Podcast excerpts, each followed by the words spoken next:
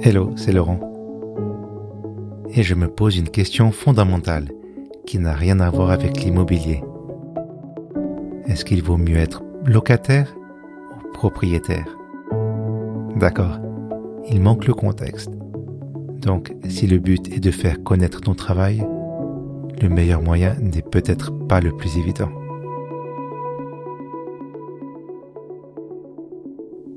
Bienvenue dans Puissante Panoplie, l'émission qui fait le ménage dans ta tête pour que tu puisses te concentrer sur la création. Je suis très heureux de te retrouver pour la saison 2. Comme je l'ai mentionné en fin de saison 1, l'un des défis de notre ère numérique est de se faire connaître, de se distinguer, de capturer l'attention de son public au milieu du bruit ambiant. Comment promouvoir son travail? C'est ce que j'aimerais explorer avec toi durant cette deuxième saison. Ça fait au moins 10 ans, voire 20 ans qu'on entend qu'avoir son site internet, c'est incontournable. Et cela est toujours vrai. Pourtant, créer son site demande beaucoup de temps et de moyens. Alors pourquoi ne pas se contenter de montrer ton travail sur les réseaux sociaux? Après tout, c'est simple et gratuit. La principale raison est que petit à petit, tu construis une véritable machine à promouvoir ton travail sur une plateforme qui ne t'appartient pas. Le parallèle avec l'immobilier est très parlant. Si tu loues un appartement, tu es à la merci d'un propriétaire ou d'une société.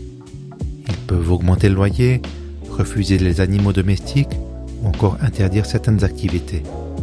Ils peuvent même t'expulser s'ils en ont envie. Bref, ils font ce qu'ils veulent, car ton appartement leur appartient. Pour les réseaux sociaux, c'est à peu près la même chose. YouTube peut interdire certains contenus et fermer ton compte. Depuis ses débuts, Facebook a déjà considérablement réduit la visibilité des posts. Si tu veux faire connaître ton dernier projet et le montrer à un maximum de tes abonnés, il faudra payer. Sur Instagram, tes vidéos ou tes images seront vite noyées dans la masse. Pareil sur Twitter, où tes tweets ont une durée de vie très courte. En règle générale, si tu inclus des liens dans tes posts, ceux-ci seront moins mis en avant par la plupart des réseaux sociaux. Il y a eu beaucoup de personnes qui ont bâti leur succès et surtout leur revenu sur une seule plateforme. lorsque les règles ont changé, elles ont presque tout perdu. Oui, c'est déprimant, mais avant que tu ne soulages ton chagrin avec un bac de glace taille famille, je vais te proposer quelques façons de contourner le problème. Pour moi, il y a surtout deux plateformes où tu peux être propriétaire. D'abord, ton site internet. Je te recommande de le construire à l'aide d'un logiciel libre tel que WordPress. Bien sûr, il y a une société derrière WordPress, mais ils ont un but sain un outil gratuit et accessible à un maximum de personnes. Des outils tels que Wix, Weebly ou encore Squarespace sont très efficaces. Il est facile d'avoir rapidement un résultat intéressant. Mais encore une fois, tu es emprisonné dans une plateforme. Si tu veux aller voir ailleurs, tu ne pourras que difficilement exploiter ton blog, tes images, tes textes et tes vidéos. La deuxième chose à posséder, c'est une newsletter.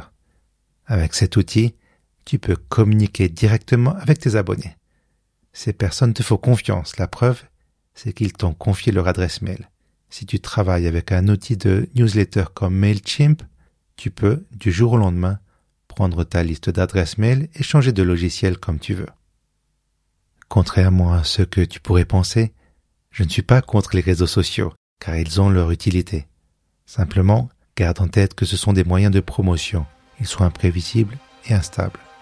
Donc ne mise pas tout sur ces plateformes et diversifie les manières de mettre en avant ton travail. Surtout, si tu débutes, concentre tes efforts sur ton site internet personnel. Fais-le vivre. Ajoute un blog avec des textes, un portfolio avec des images ou des vidéos pour montrer ce que tu fais. Bien sûr, tu peux commencer petit et simple en mettant en ligne une seule page et progressivement tu l'améliores, comme ta maison. Après tout, tu es chez toi.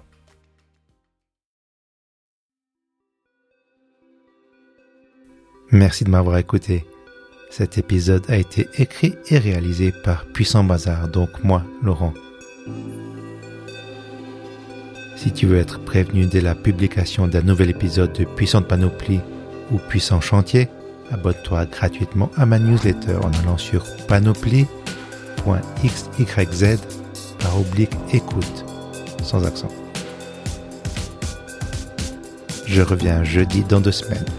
D'ici là, prends soin de toi et à tout bientôt.